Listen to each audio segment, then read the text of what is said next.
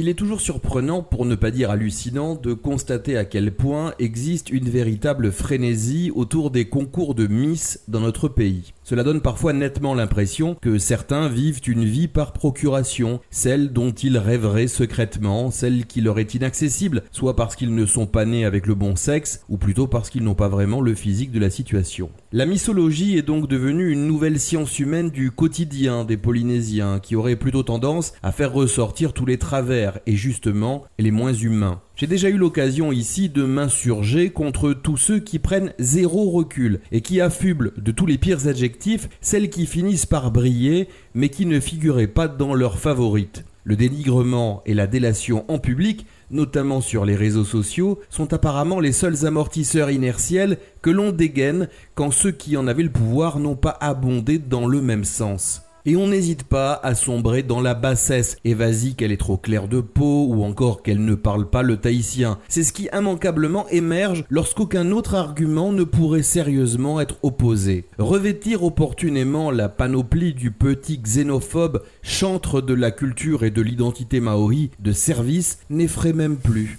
Être bête et méchant quand son orgueil est atteint devient la norme quand on est convaincu de détenir le monopole du bon goût. Heureusement qu'on ne fixe pas un nuancier de couleur restrictif pour avoir le droit de se porter candidate. Et si seule celle qui maîtrisait la langue tahitienne pouvait décrocher le précieux sésame, le casting final serait réduit à peau de chagrin. Eh oui, il faut le dire ça. C'est bien sympa que les lauréates de ces concours parviennent au final à prouver qu'elles sont capables de répondre à des interviews avec aisance. C'est aussi l'occasion pour elles de rappeler que dans une majorité de cas, elles suivent des études supérieures. Elles ne sont donc pas juste jolies. Toutefois, en toute objectivité, sans ne vouloir fâcher personne, mais en étant totalement honnête intellectuellement, peut-on convenir qu'à 90% au bas mot, ces jeunes filles, lorsqu'elles défilent sur scène, sont jugées sur leur charme, leur allure et leur physique? Donc avec toute la subjectivité propre à chacun, inhérente au goût de chaque membre d'un jury officiel, qui je le rappelle, en fonction de sa composition, pourrait ne pas décider majoritairement du même résultat face au même casting.